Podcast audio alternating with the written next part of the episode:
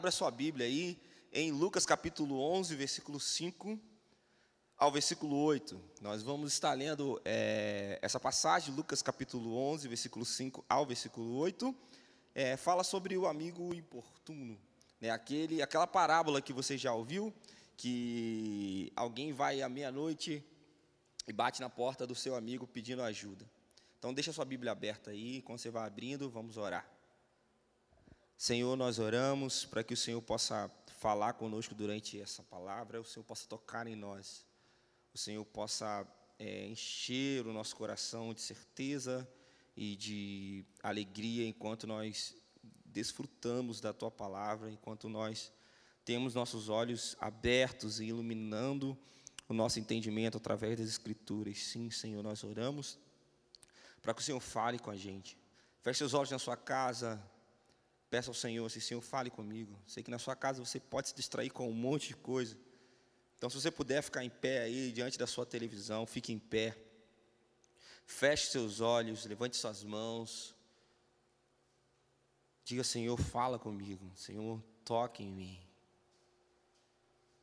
Senhor, eu quero ter um encontro com o Senhor nas Escrituras. Eu quero ter um encontro com o Senhor enquanto eu olho as Escrituras, ilumine o meu entendimento. Peço ao Senhor, ilumine o meu entendimento.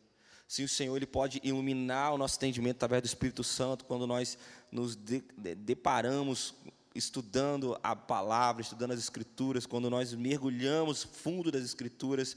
As Escrituras sem Deus, a, a Bíblia sem o Espírito Santo é, é apenas é, é, apenas um livro, mas o que faz esse livro ter a, a, a a, a força e o poder que o Senhor deseja é quando nós unimos a teologia com o poder do Espírito Santo. Com o poder do Espírito Santo. Nós, então, não queremos apenas ler palavras. Nós queremos ter encontros, encontros com o Senhor. Encontros com o Senhor. A Bíblia não, digo, a teologia. A teologia, o estudo sem o Espírito Santo, não a Bíblia, mas o estudo sem o Espírito Santo ele não é eficaz. Então nós oramos, Senhor, queremos ter encontros com o Senhor. Espírito Santo, ilumine o nosso entendimento em nome de Jesus. Amém? Amém. Você pode sentar aí na sua casa. A gente vai começar a gravar a partir de agora. Então, se você, para você que está chegando hoje, nós estamos numa série de, de mensagens chamada As Parábolas de Lucas. Nós vamos varrer o livro de Lucas e nós estamos estudando parábola por parábola e hoje é o nosso quarto dia, é a quarta semana que a gente está estudando as parábolas de Lucas. Então, se você já perdeu algum, primeira vez que você está entrando hoje, você pode assistir os vídeos anteriores dos cultos de sexta. E a gente está nessa, é, nessa pegada aí das parábolas de Lucas. Se você está assistindo a gente pela primeira vez e você quer ainda mais é, entender o que, o que a gente está fazendo, você pode começar em algumas semanas atrás aí no, nos cultos de sexta, pegando os, o Sermão do Monte. A gente esteve fazendo uma, um apanhado sobre o Sermão do Monte, a gente terminou. Foram 18 mensagens sobre o Sermão do Monte. Agora nós entramos nas parábolas de Lucas e nós vamos ler Lucas capítulo 11, versículo 5 ao versículo 8. Diz assim: Então lhes disse: Suponham que um de vocês tem um amigo e que recorra a ele à meia-noite e diga: Amigo, me empreste três pães porque um amigo meu chegou de viagem e não tenho nada para te oferecer, para oferecer. E o que estiver dentro responda: Não me incomode, a porta já está fechada e os meus filhos estão deitados comigo. Não posso levantar e lhe dar o que me pede. Então lhes digo: embora ele não se levante para te dar o pão para o seu amigo por causa da importunação, ele se levantará e lhe dará tudo o que precisar. A gente vai dar um, um estudo parte por parte desse, dessa passagem. É, não é muito bem uma, um sermão, mas é sim um estudo. Então, por isso você tem aí a sua, a sua, o seu esboço para você acompanhar. Se você puder pegar aí um caderno ou um, uma caneta que você possa anotar algumas coisas, vai ser melhor para você entender. Por isso que a gente disponibilizou o PDF. Então, como é que você pode entender essa parábola? Quando é, ela estava sendo ensinada o que o está por trás dessa história? A gente já aprendeu que a, as parábolas eram histórias que Jesus contava para poder trazer um ensino acerca do reino de Deus, ou um circo, ou, ou, ou um, o que está realmente por trás da letra, qual é o sentido daquilo que ele estava querendo dizer. Muitas coisas não eram literais, mas ele falava muito por, por metáforas, por comparações, e Jesus usava muito é, exemplos do cotidiano, exemplos da época do Oriente Médio, ali aonde é a narrativa bíblica. Então, para que a gente possa entender o que Jesus estava falando, o que Jesus queria dizer com essas histórias, a gente precisa trazer um pouco a nossa memória, ou talvez, tá, talvez começar a pensar com a cabeça de alguém da época que Jesus estava contando aquela parábola. Então, a, a estrutura literária desse texto, dessa parábola, ela inicia com uma pergunta. E é uma pergunta que não tem uma resposta é, verbal nesse diálogo. Então Jesus ele faz uma pergunta e o que se espera é uma resposta negativa é, incisiva, né, através daquela pergunta que Jesus deu. Então na verdade é uma resposta subjetiva daquela pergunta de uma forma negativa. Então a pergunta ela pode ser é, dita ou talvez a gente podia usar a palavra parafraseada de uma seguinte forma para que você entenda melhor. Poderia ser assim, ó. Você pode imaginar que recebeu um hóspede e vai até o vizinho pedir um pão emprestado. E o vizinho apresenta desculpas esfarrapadas, desculpas, qualquer desculpas ou desculpas ridículas a respeito de uma porta, a respeito das crianças que estão dormindo. Você pode imaginar esse tipo de coisa? Sabe, para é, é, é, é o ensino é, que Jesus está querendo trazer aqui, a gente precisa entender que quando ele vai, ele começa a ensinar essa parábola, ele espera que a resposta das pessoas seja não. Por exemplo, você espera que você vá até um amigo e pergunte a ele, peça a ele meia-noite pão, pão, porque três pães, porque você acabou de receber um viajante e não era comum uma pessoa é, meia-noite aparecer na sua porta lá naquela época. E a pergunta é: você acha comum, sabe? O que, que você acha que, que era natural, ou, ou você chegar lá no seu amigo e pedir pão à meia-noite, e ele vai começar a te dar um monte de, de, de, de respostas e, e, desculpas esfarrapadas para te negar aquilo ali. Isso é cabível? Você conseguiria imaginar isso? Naquela cultura, a resposta seria não.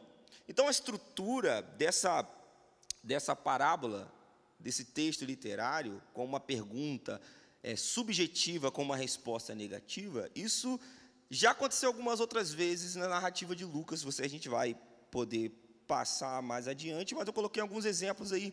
Por exemplo, Lucas capítulo 14, versículo 5, tem a mesma estrutura da, dessa, dessa, desse texto, dessa parábola, que é uma pergunta é, subjetiva com uma resposta subjetiva, digo, de uma forma negativa. Por exemplo, Lucas 14, 5, a gente poderia dizer assim: Alguém dentre vós pode imaginar um filho caindo em um poço não é tirado imediatamente no dia de sábado? Qualquer um dizia, não.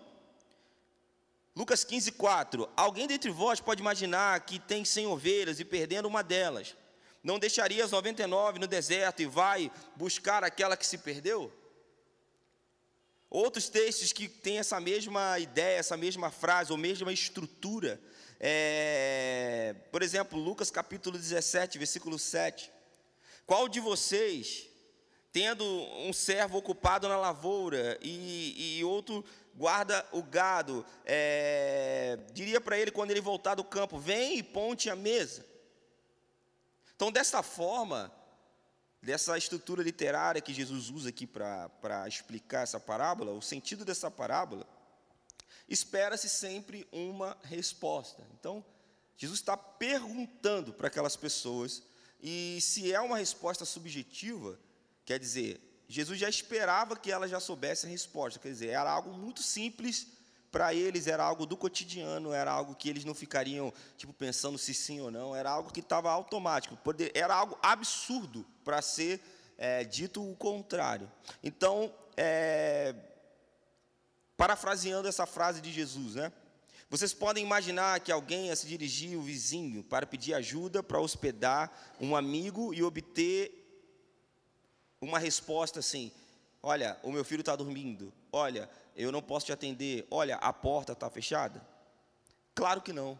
Nenhum deles esperava que a resposta fosse fosse essa, porque na cultura oriental, ninguém conseguiria imaginar o vizinho dando umas desculpas esfarrapadas para alguém que pede uma ajuda à noite por causa de uma hospedagem. Por quê? Porque hospedar alguém na cultura oriental é uma honra. É uma honra. Quando a pessoa gosta de você na cultura, ela, ela leva você para comer na casa dela. Então, se você tiver lá na, na cultura oriental, ali no Oriente Médio, conhecer alguém de lá, alguém te convidar para você entrar na casa da pessoa para comer com a pessoa, isso é a, a, o convite mais honroso que aquela pessoa poderia fazer para você. Então ela quer que você esteja ali com ela, comendo com ela, fazer a refeição com ela, hospedar você na casa dela. Isso para ela é algo honroso. Então eles levam muito a sério a questão da honra, a questão da hospedagem, a questão de como eu posso receber alguém na minha casa, a questão do que eu dou para essa pessoa comer, a questão de como essa pessoa vai dormir, como eu posso tratar essa pessoa é, que eu estou recebendo. Então, para que você entenda um pouco, existe é, um livro de um escritor chamado Joaquim Jeremias. Esse livro se chama As Parábolas de Jesus. Esse escritor viveu entre 1900 e 1979. Então ele faz algumas algumas ponderações acerca do estilo de vida, da cultura das pessoas daquela época, para que você possa entender um pouco melhor essa parábola. Então ele escreveu algumas coisas assim, eu vou ler. Por exemplo, o camponês palestino ele é, faz pão todos os dias. É, então, todo mundo da vila que mora ali sabe quem tem algum pão de sobra. Mas o camponês é, é, é, do Oriente Médio, ele não faz pão todo dia. Então, não era da cultura das pessoas que estavam ali em Jesus fazer pão todo dia. Então, geralmente as pessoas faziam pão, uma fornada de pão, que durava a semana toda para elas. E a, a, a, parece que a casa desse vizinho, que esse rapaz vai lá pedir ajuda, provavelmente deveria ter terminado de assar uma fornada de pães que dava para durar aquela semana. Então, os pães do hospedeiro que foi pedir pão para o seu vizinho, provavelmente ainda não estavam prontos, ou provavelmente ele poderia até ter pães na sua casa, mas não pães suficientes para poder receber alguém. As mulheres da época, elas têm uma cultura de é, comunhão, né? um ajudar a outra, de cooperar, de, de cooperar umas com as outras. Então, é muito provável que dentro de uma aldeia, dentro de, de, de um bairro né, ou de uma comunidade ali, as pessoas saibam quem foi o último que fez o pão, quer dizer, quem tem pão fresco, quem tem pão é, recente. Então, é, é mesmo que tivesse pão na casa desse hospedeiro, o fato dele sair para pedir ajuda, para pedir pão, indica que ele não teria talvez um pães inteiros, ou talvez pães já partidos para oferecer para o seu é, hóspede ou, ou para o viajante. Então, oferecer um pão partido, um pão pela metade, ou uma sobra de uma refeição, é um insulto muito grave na cultura oriental. Então, é dever do hospedeiro, da pessoa que está recebendo um visitante, colocar diante do viajante uma refeição que ele esteja é, mesmo que ele esteja com fome ou não. E quando é, ele oferece um pão para alguém, imagine ele não oferece um pão, meu irmão, um pão pequenininho, ou um pão que fosse só um, um tira-gosto. O pão, é, a refeição que ele vai oferecer para o seu viajante é mais do que suficiente ou mais do que uma pessoa comeria. Eles têm a cultura de honrar a pessoa com comida. Então, quando a pessoa vai lá na casa dele, eu vou receber um hóspede da minha casa, eu vou, sabe, preparar aquela refeição mais do que o suficiente para que ele seja satisfeito. Quer dizer, precisa sobrar um pouco, precisa que ele veja que foi muito bem tratado. Essa é a cultura do, do oriental, do pessoal do Oriente Médio, ali onde estava tendo essa narrativa bíblica. Então você consegue imaginar aí com a sua mente que provavelmente aquele moço, para sair para pedir pão, ele não deveria ter pão adequado, ele não deveria ter a quantidade de pães, ou o pão não deveria estar fresco, para oferecer algo para aquele viajante. É, então, a questão aqui que a gente está abordando não é em si a comida. Não quer dizer que aquele homem não tivesse comida nenhuma na sua casa. Não quer dizer que esse homem fosse um homem pobre e tivesse passando fome e alguém foi visitar. Não, provavelmente esse homem era um homem comum, Mas a questão aqui não é a comida, mas sim é a comida adequada para aquela ocasião. Ele não tinha a comida adequada para aquela ocasião. Então, é, outra coisa que a gente tem que atentar nesse tipo de contexto é, primeiro, a gente viu que talvez ele não tivesse comida suficiente ou não tivesse a comida adequada. Por isso ele foi pedir. E que a gente, eles têm a, o costume de oferecer o melhor que eles podem para o seu visitante. E outra coisa que a gente tem que atentar aqui no contexto é que quando um hóspede chega nesse, nessa situação, por exemplo, meia-noite bate na, na casa de alguém para se hospedar, sabe, é, esse hóspede não é somente um hóspede de quem recebe, ele não é somente o meu hóspede, ele é o hóspede da comunidade, ele é um hóspede da aldeia. Né? Segundo Joaquim Jeremias, que explica esse tipo de situação, esse tipo de cultura é, do Oriente Médio, no contexto ali bíblico, ele diz que é, era comum um, cumprimentar um hóspede viajante assim com a frase: Olha, você honrou a nossa aldeia, você honrou a nossa comunidade. Não era de costume falar assim, olha, você me honrou. Então, se era o costume dizer, olha, você honrou a comunidade, olha, você honrou a nossa aldeia, então você percebe que quando uma pessoa recebia alguém, ela não estava recebendo somente aquela pessoa na sua casa, mas ela estava representando toda a aldeia ou toda a comunidade, é, é, recebendo essa pessoa, hospedando essa pessoa na sua casa. Ou seja, se ela tratar o hóspede ou tratar o viajante de uma forma adequada e de uma forma honrosa, honrosa toda a comunidade levará esse status de recebemos bem essa pessoa. Se essa pessoa que estiver recebendo tratar o hóspede de uma forma ruim ou inadequada, toda a comunidade leva a fama de receber mal uma pessoa. Então, quando esse é, homem se dirige até o seu vizinho pedindo ajuda no meio da noite, sabe, ele espera é que, que ele fosse atendido. Não passa pela cabeça dele assim: olha, eu vou lá pedir ajuda àquele meu irmão ali, aquele meu vizinho, para pedir uma, um pães para ele e ele não vai me dar. Ele não vai tentar a sorte. Ele não vai lá ver se vai conseguir pães. Já era tão natural, já era de se esperar que ele batesse lá na porta de alguém e já era de se esperar que esse, esse vizinho providenciaria pão para ele.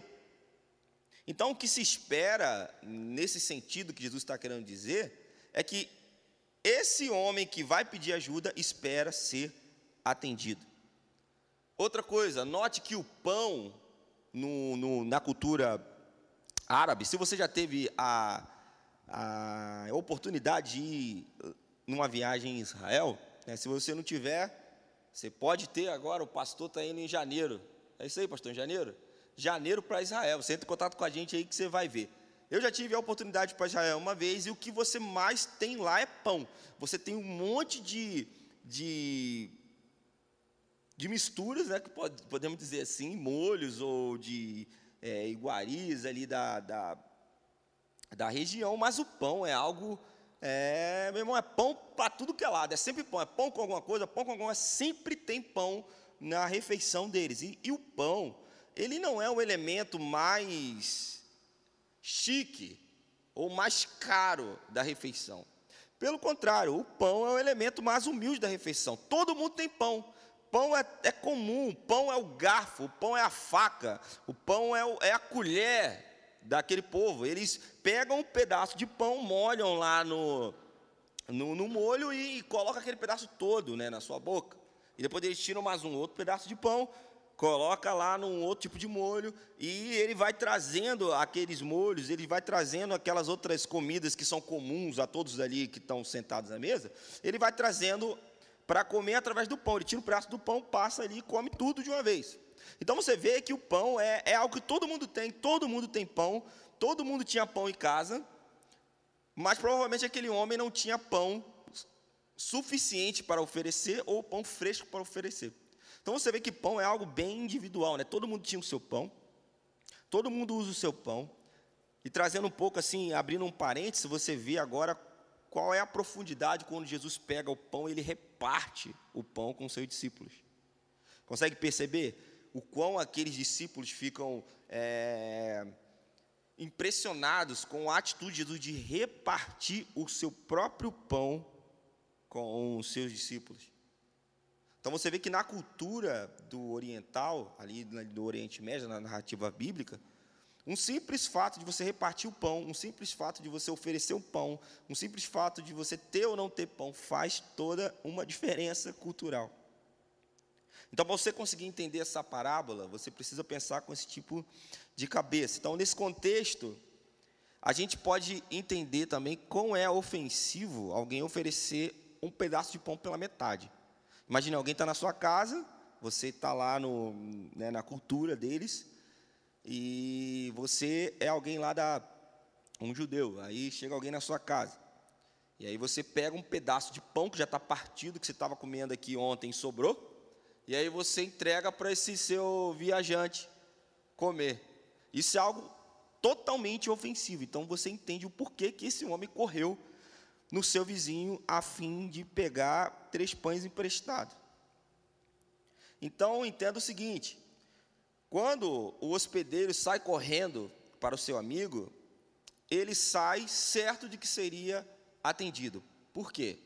Porque aquele viajante não era só um hóspede dele, era um hóspede da, de toda a comunidade, apesar de estar na casa dele. Segundo, o pão era algo que todo mundo tinha, algo muito barato para eles ali, algo comum, né? E é, ele já foi certo de que seria atendido. Ele primeiro porque ele não está pedindo nada para ele, ele está pedindo algo para um hóspede. Segundo, ele não se dirige ao seu amigo para honrar é, a si mesmo. Ele se dirige ao seu amigo pedindo ajuda para honrar um outro, uma outra pessoa. E isso fazia parte da cultura deles. E terceiro, ele está pedindo um alimento muito básico que todo mundo tem. Então, quando Jesus faz essa pergunta, a resposta é que todo mundo nunca imaginaria alguém fechar a porta e dizer: Olha, meus filhos estão dormindo, olha, não vem me acordar, olha, já é meia-noite. Não, porque isso é algo tão inacreditável de ser feito que a resposta era: Cara, eu nunca imagino alguém fazendo isso. Então, você entender um pouco mais, é, Jeremias ele diz o seguinte: esse escritor, não é Jeremias da Bíblia, beleza, meus irmãos? é Joaquim Jeremias, do livro As Parábolas de Jesus. Ele diz o seguinte também, que provavelmente esse hospedeiro, para você entender o contexto ali cultural, ele não ia só esse vizinho pegar pão. Né? Imagine que provavelmente ele deve ter pedido a toalha para alguém, pedido os, os pratos para alguém, um exemplo, as bandejas né, para alguém. Ele poderia ter corrido em outro lugar para pedir um molho, ele poderia ter ido em um monte de lugar, e naquele vizinho ele foi pedir o pão, era tão simples, aquele é que não vai negar. Então, provavelmente, ele pudesse até ter todas essas coisas, como eu disse, mas não era o suficiente para que ele pudesse apresentar, então por isso que ele foi pedir para outra pessoa. E a resposta é uma resposta muito, muito simples, né, de se entender. Claro que não nós nunca poderíamos imaginar alguém negando e dando desculpas totalmente esfarrapadas acerca disso. E aí, o versículo 8 tem algo bem interessante, que diz o seguinte: Eu lhes digo, embora ele não se levante para dar-lhe o pão, por ser seu amigo, por causa da importunação, se levantará e lhe dará tudo o que precisar. Então, quando a gente ouve essa mensagem, ou lê essa parábola, ela traz a gente a ideia de persistência. Não sei se você já tirou é, essa parábola por esse viés. Sabe, a ideia é que eu, cara, eu vou lá e vou persistir, vou chegar meia-noite na casa de alguém, um exemplo. Vou lá, vou bater na porta e vou chamar a pessoa, e a pessoa vai falar que não vai poder me atender porque é, já é meia-noite, os filhos estão dormindo, a porta vai fazer barulho, e eu só quero três pães, e eu vou ficar insistindo, insistindo, insistindo até que essa pessoa possa me dar. Muitas pessoas compreendem essa palavra importunação do versículo 8 como se fosse persistência. Muitos linkam, né?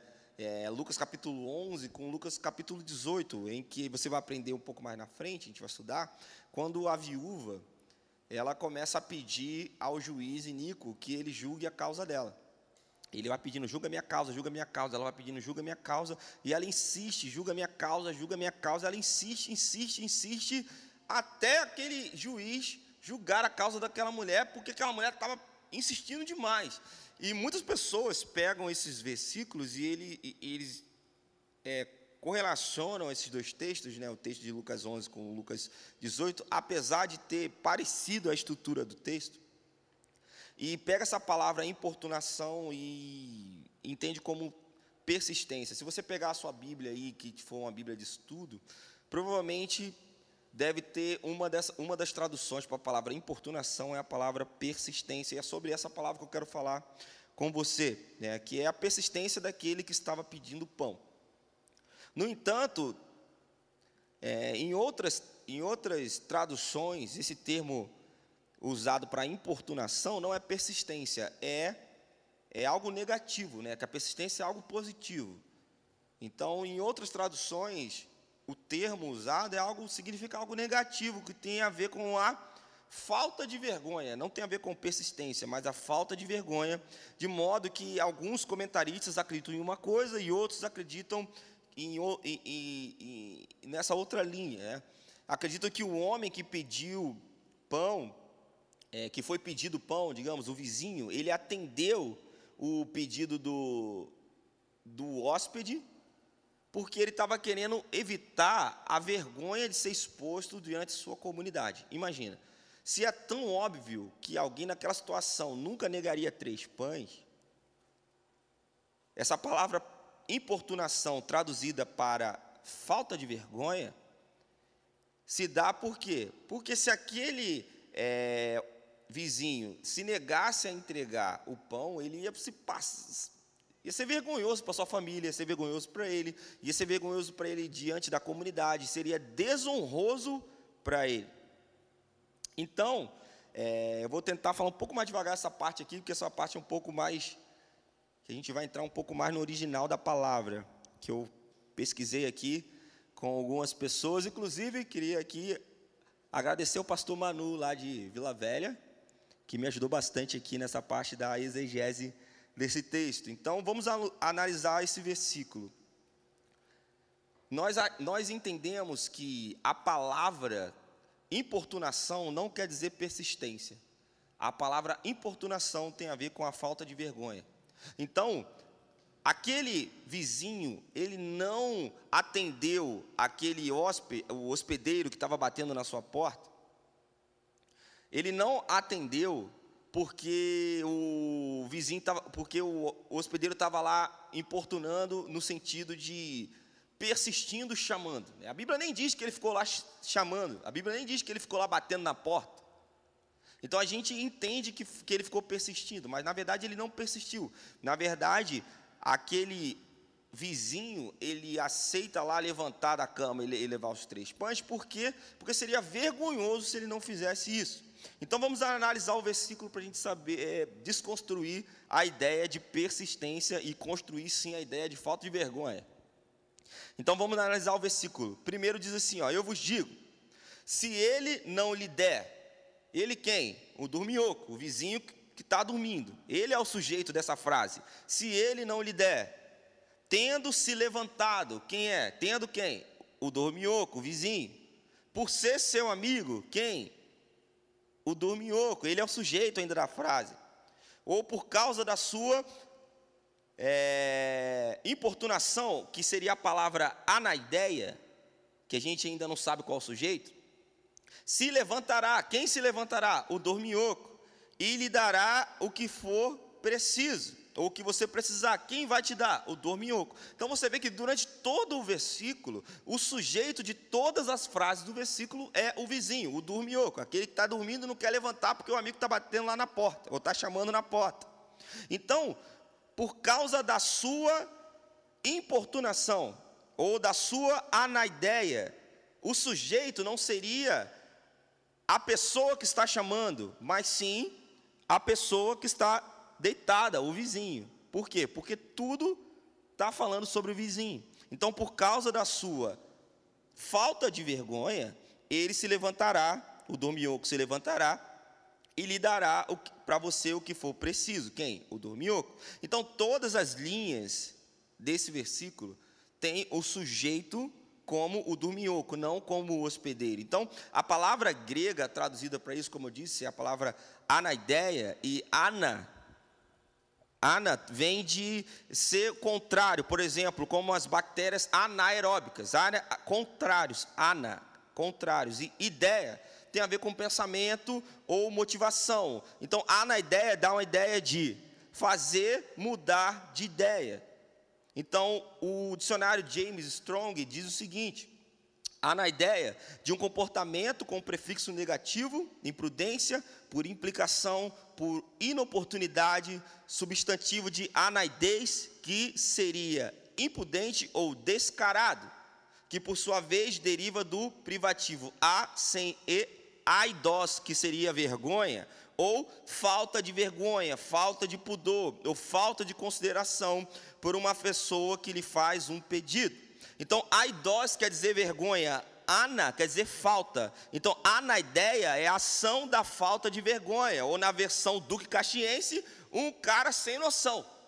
Traduzindo, um cara falta de vergonha. Então, a gente tem esses dois problemas quando a gente lê essa parábola, para a gente entender ela de uma forma errada, ou da maneira tradicional, como muitas pessoas entendem essa, essa linha desse texto, que é primeiro que é a tradução defeituosa para a ideia. As pessoas pegam a ideia e, e traduzem a ideia como se fosse é, alguém persistente. E o segundo é aplicando isso ao homem errado, porque essa palavra na ideia não está sendo aplicada à pessoa que foi pedir o pão, mas está sendo aplicada ao vizinho que está deitado e não quer dormir, e não quer se levantar. Então, se a interpretação da palavra fosse persistência, por que, que eu estou indo no, no, no, original dessa palavra para desconstruir a ideia de que, que é persistência, que na verdade não é persistência. Porque se a interpretação da palavra fosse persistência, ia dar uma ideia errada para a gente quando a gente ouvisse essa, essa parábola, de que quando Deus nega um pedido nosso de oração, a gente pode persistir que ele vai mudar de ideia. Então, na verdade, quando Deus nos nega um pedido numa oração, já está negado. Quando, a gente ne quando Deus nega um pedido de oração, a gente orou, orou, orou, até Deus responder, e Deus responde não, então é não. Ah, mas se Deus quiser mudar de ideia, se Deus quiser mudar de ideia, na verdade Ele é Deus, Ele é soberano, Ele pode fazer o que Ele quiser, Ele mudará de ideia por causa da Sua vontade, da vontade dEle, não porque nós persistimos, porque Ele já nos respondeu não. Ah, mas lá em Lucas 18, a mulher não ficou lá pedindo para o juiz, e o juiz foi e julgou a causa daquela mulher? Sim, aquela mulher persistiu em Lucas 18 e ela insistiu, porque ela ainda não tinha uma resposta. Ela ficou persistindo, insistindo, e perguntando, insistindo, até aquele juiz responder: tudo bem, eu vou julgar a sua causa. Mas nesse caso aqui, ele já tem uma resposta. Se aquele homem não te atender porque ele é seu amigo, quer dizer, ele já tomou a decisão, eu não vou atender. Ele vai te atender pela importunação. Quer dizer, a importunação não pela sua persistência, mas porque ele está com vergonha de não é, de não te atender, porque se ele não te atender seria algo vergonhoso. Quer dizer, ele quis te atender não a sua persistência. Então não tem a ver com persistência. Quer dizer, se nós orássemos, nós orarmos algo ao Senhor e persistimos em oração até Deus responder, nós persistimos até Deus responder. Essa é a teologia da oração. Vamos orar, orar, e nós pararemos de orar quando? Quando Deus responder. Mas se Deus responder sim, ok. Se Deus responder não, ok. A nossa persistência após a resposta já se torna uma desobediência. Se Deus deu a resposta, nós precisamos obedecer. Então a palavra não tem a ver com persistência, mas com a vergonha daquele amigo.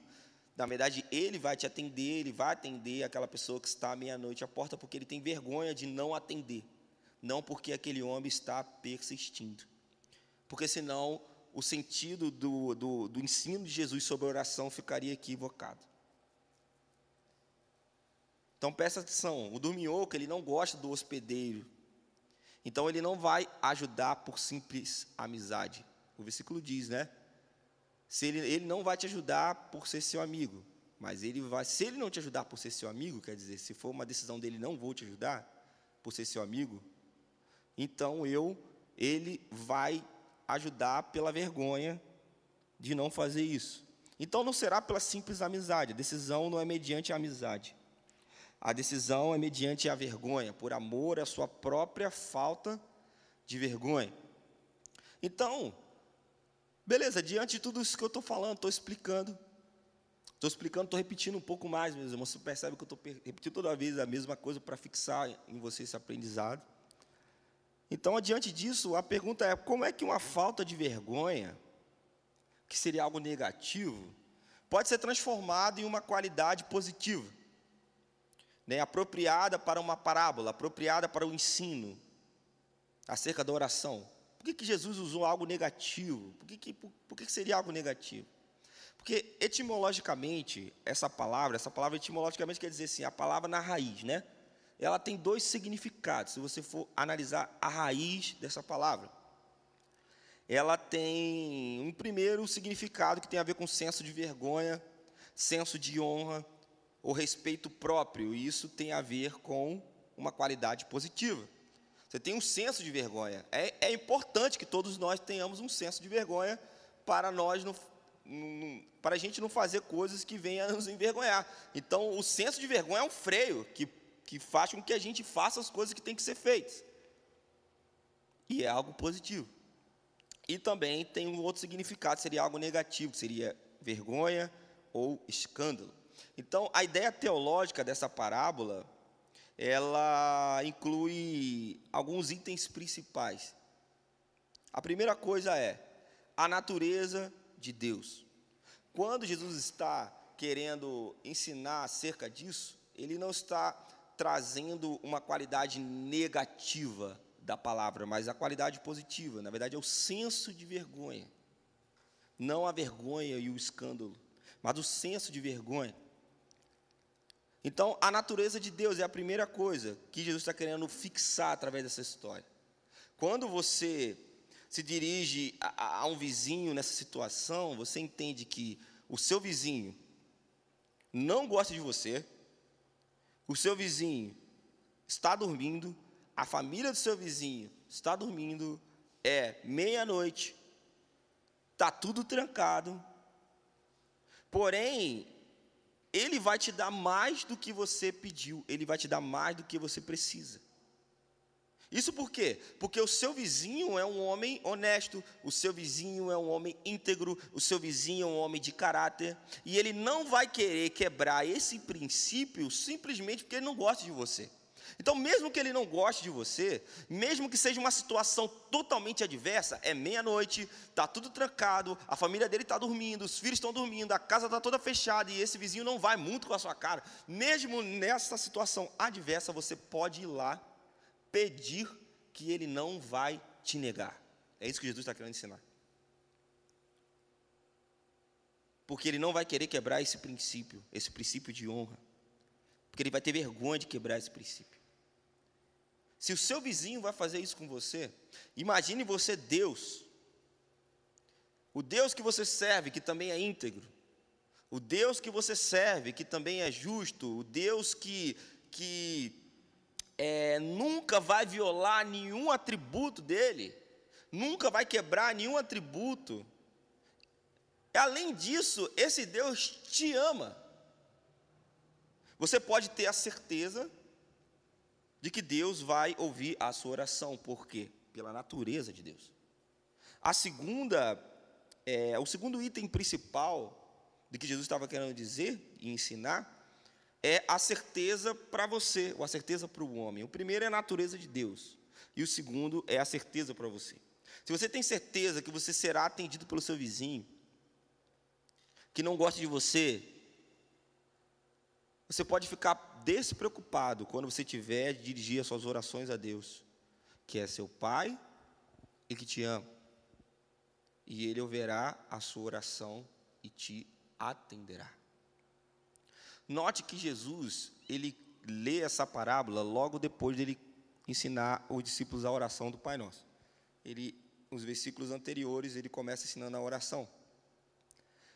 Logo depois da oração, ele vem com essa parábola, querendo dizer para você e para mim que, meu irmão, você tem um pai, você tem um Deus que olha para você e ouve a sua oração, independente de qualquer coisa.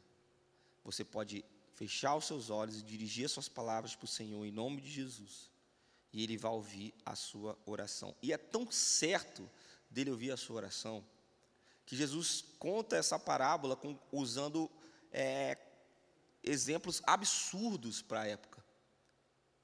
Não estava querendo dizer sobre a persistência do irmão, mas estava querendo dizer: olha, é tão absurdo que o próprio vizinho que não gosta dele ia ficar com vergonha de não atender, qualquer pessoa ia atender. E aí ele usa essa parábola, ele usa essa história para dizer que se você dirigir a sua oração a Deus, Deus Pai vai ouvir a sua oração. Sabe, a gente pode resumir essa parábola como a história de um homem que ele tem certeza de que seu pedido feito ao Senhor será ouvido. O seu pedido feito ao Senhor será atendido. Da mesma forma, diante de Deus nós podemos ter tanta certeza e tantas alegrias de que Deus vai ouvir a nossa oração, que isso nos encoraja a orar. Sabe, às vezes você está ouvindo essa palavra, você está pensando assim, olha, mas cara, é, uma, é um negócio tão bobo que eu preciso, eu não, para que, que eu vou incomodar Deus? Você já deve, deve ter ouvido alguém falar isso. Cara, eu não vou incomodar, incomodar Deus com isso. Eu não vou incomodar Deus com isso. Ou, oh, cara, isso aqui é algo tão absurdo, cara. Eu, eu nem, nem me sinto é, capaz de Deus me ouvir, ou de. Eu nem me sinto merecedor, né? de Deus me ouvir. Talvez você já ouviu alguém falar isso, ou talvez você já falou isso, mas, cara, eu quero dizer uma coisa para você. Quando Jesus ensina a oração, e logo após ele conta essa história, ele faz isso para encorajar você a se dirigir ao Pai, encorajar você a levar os seus problemas para o Senhor, encorajar você a colocar as coisas aos pés de Deus, colocar as coisas diante de Deus, de alavancar a sua vida de oração, cara porque nós não devemos ter medo de orar, nós não devemos é, achar que Deus nunca vai ouvir a nossa oração, pelo contrário, sabe? Assim como esse exemplo que Jesus contou, que para a época era algo tão absurdo de, de não acontecer, é, Ele está querendo dizer para nós isso. Que a gente pode pedir, a gente pode bater, a gente pode buscar, que nós vamos encontrar, que a porta será aberta e que nós seremos ouvidos e atendidos. Sabe, eu não sei você, mas quando eu me deparo com essa verdade sobre o que Jesus está me ensinando sobre oração, isso me encoraja muito a orar, isso me encoraja a estar perto do Senhor, isso me encoraja a colocar as coisas que eu preciso diante de Deus. Você vê que os seus discípulos, eles pedem a Jesus para ensiná-los a orar. E quando eles pedem Jesus para ensiná-los a orar, talvez estivesse passando pela cabeça deles algo nesse sentido, olha, talvez Jesus faça essas coisas e ele e Deus o atenda porque ele é o filho de Deus, porque ele é o Messias, porque ele é o próprio Deus. E Jesus ele ensina os seus discípulos a orar. E depois ele diz isso, olha, vocês podem pedir, vocês podem buscar, vocês podem bater, vocês podem dirigir a oração de vocês ao Pai. Porque tão certo como o vizinho que não negaria pão numa situação daquela ali, pela vergonha de, de acontecer aquilo ali. Tão certo como um vizinho que não ia negar pão, é o Pai que vai ouvir e atender as orações de vocês. Sabe, feche seus olhos aí na sua casa. Diante de tudo isso que a gente esteve aprendendo aqui sobre a etimologia dessas palavras, sobre a, a exegese, a palavra seria essa, né? O estudo, a ciência, né? De ir a fundo no original. De tudo isso não vale nada sem a experiência com o Espírito Santo. Sabe, o que Deus quer é que você não apenas entenda essa parábola, entenda etimologicamente a parábola, ou você entenda a hermenêutica ou a exegese da parábola. Não, Deus ele não quer que você faça isso sem entender o real sentido por trás daquilo ali. A ideia não é que você apenas entenda, mas a, ideia é que você compreenda aquilo de uma forma prática na sua vida. A ideia da gente trazer luz nesse ensino é que você entenda que você pode dirigir as suas orações a Deus e que é tão certo que Ele vai te ouvir. Porque aquele que procura, acha aquele que bate, é, a porta será aberta, aquele que pede, recebe. Deus está nessa noite, meu irmão, convidando a gente a pedir, buscar e bater. Pedir, buscar e bater. Pedir, buscar e bater. Sabe, eu gosto de pensar, pedir, buscar e bater nessa, nessa ordem. E imagine, tem coisas que talvez você esteja num nível, né? Se Jesus ele usa essas três pala pa palavras, eu creio que ele usou essas, essas palavras com o sentido de níveis, né? O nível de pedir, de buscar e de bater. Tem coisas na nossa vida que está em um certo em um certo princípio ou num certo, numa certa posição na, na posição de pedir, no nível, a palavra seria essa, nível de pedir. Tem coisas que você precisa passar do nível de pedir, talvez tenha coisas que você precisa passar para o nível de buscar. Talvez você pense assim, ah, cara, eu estou pedindo isso, estou pedindo isso. Cara, vá no, no nível acima, busque, busque. E vá no nível acima, bata. Tem coisas que Deus nos dá quando a gente pede, tem coisas que nós precisamos buscar. E tem coisas que exigem que a gente bata.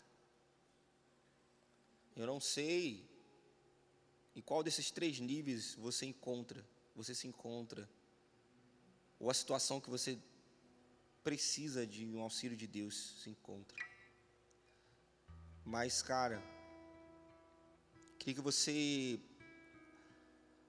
pudesse entender que existe sempre um nível mais profundo: pedir, buscar e bater. Por isso eu lhes digo: peçam e será dado, busquem e encontrarão, batam e a porta será aberta. Pois todo que pede recebe, o que busca encontra, e aquele que bate, a porta será aberta. Sabe, qual pai entre vocês, se um filho lhe pedir peixe, em lugar disso lhe dará uma cobra? Ou se pedir um ovo, lhe dará escorpião? Se vocês, apesar de serem maus, sabem dar boas coisas aos seus filhos, quanto mais o Pai que está nos céus lhe dará o Espírito Santo a quem o pedir.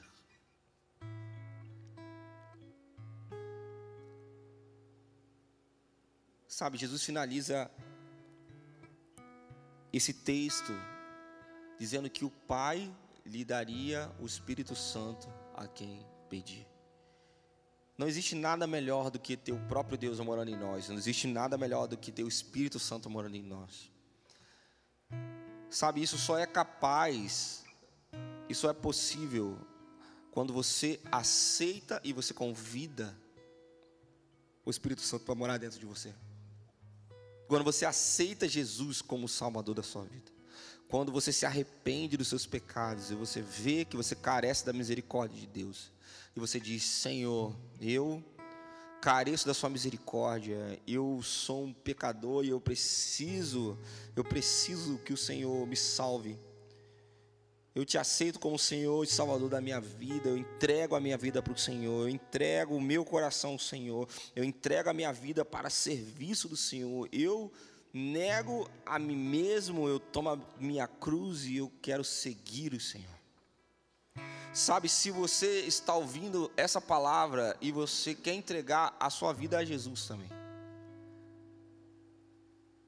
Queria que você fechasse seus olhos aí, onde quer que você esteja. Se você está ouvindo essa palavra no seu trabalho, no carro, você está aí na sua casa com seus familiares, e você quer ouvir essa, você quer aceitar a Jesus, quer convidar a Jesus para morar dentro de você.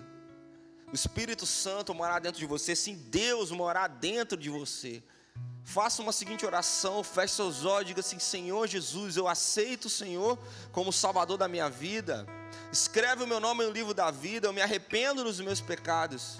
Eu me arrependo da minha vida. E eu peço para que o seu sangue me lave. Eu peço para que o Senhor me, me resgate e me leve para o reino do seu amor. Em nome de Jesus. Habite em mim, em nome de Jesus, amém. Amém. Se você fez essa oração, meu irmão, e você deseja que a gente ore por você, sabe, você pode escrever aqui no chat que nós vamos orar por você. Você pode é, mandar um e-mail para a igreja, cib cibdecaxias.gmail.com. Você pode mandar um e-mail para a gente dizendo que você fez essa oração. E que nós vamos é, entrar em contato com você, nós vamos é, te acompanhar. Você tem irmãos que vão te ajudar na caminhada, você tem irmãos que vão andar com você, você tem irmãos que vão é, te ajudar nessa caminhada com Jesus, cara. E eu creio que você vai viver os melhores dias da sua vida com Jesus. Muitas coisas vão acontecer e você será resgatado, sabe? Apesar de todas as coisas que você possa pedir. Versículo 13 diz: Se vocês, apesar de serem maus, sabem dar boas coisas aos seus filhos, quanto mais o Pai que estás nos céus, que está nos céus, dará o Espírito Santo a quem o pedir. O melhor presente que Deus pode te dar essa noite é o Espírito Santo dentro da sua vida. Amém? Amém, Senhor. Muito obrigado por essa palavra. Muito obrigado por, por ser maravilhoso encontrar o Senhor nas Escrituras. Muito obrigado, Senhor, porque a parte teológica, a teologia sem o Espírito Santo, ela não existe para nós. Obrigado porque o Senhor tocou nos meus irmãos. Obrigado porque o Senhor é, tem sido presente em cada casa, em cada lar, em cada celular, em cada computador. As pessoas estão ouvindo essa mensagem em nome de Jesus. Amém e amém.